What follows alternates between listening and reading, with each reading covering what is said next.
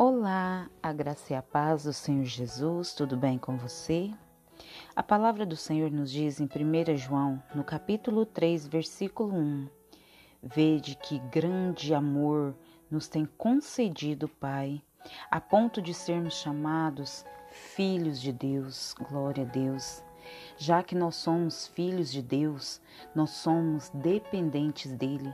A Bíblia diz que, como um pai se compadece de seu filho, assim o Senhor se compadecerá dos que o temem.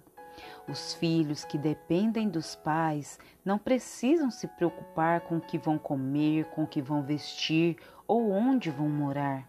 Eles entendem e com toda razão que os seus pais suprirão todas as suas necessidades.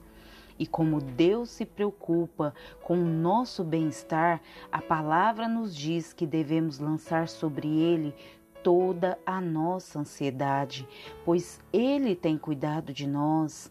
E foi justamente por nós sermos dependentes de Deus que Jesus disse: Não se turbe o vosso coração.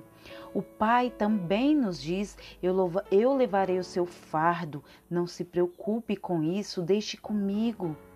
Os filhos que dependem dos pais não ficam constrangidos em pedir nada aos pais. Seria estranho se eles não tivessem coragem de deixar bem claro ao pai o que precisam. Deus, ele está bem consciente de que dependemos dele para suprir as nossas necessidades, porque aqui na terra nós somos seres humanos e nós temos necessidades. E ele sabe disso. E ele está atento aos nossos pedidos, às nossas orações. E ele, ele diz na palavra: pede e dar-se-vos-á. Buscar e achareis, batei e abrir-se-vos-á. O Senhor, Ele quer que você peça com fé. O que você tem é, apresentado ao Senhor, o que você tem pedido ao Senhor. Ele também diz na palavra que você não recebe porque às vezes pede mal. Então, peça com seu coração crendo que você já recebeu, Peça com coração grato pelas coisas que Ele já fez por você. Peça para que o Senhor te abençoe de uma certa forma que vai abençoar todos que estão ao seu redor. Porque o propósito de Deus em nos abençoar é para que nós abençoemos mais e mais os filhos dele. Ele usa a sua vida, ele abençoa a sua vida, ele prospera a sua vida e ele fica observando o que você faz com as bênçãos que ele te concede, o que você faz com o que ele te entrega. Então, peça, mas peça com o coração, sabendo, crendo que ele vai fazer, que ele vai realizar, independente do tempo.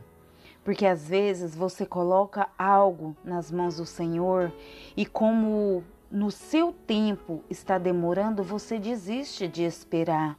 Você, você pensa, não, Deus não me ouviu, Deus não vai é, fazer por mim, Deus não tem tempo para fazer por mim, Ele já tem pessoas demais para Ele cuidar.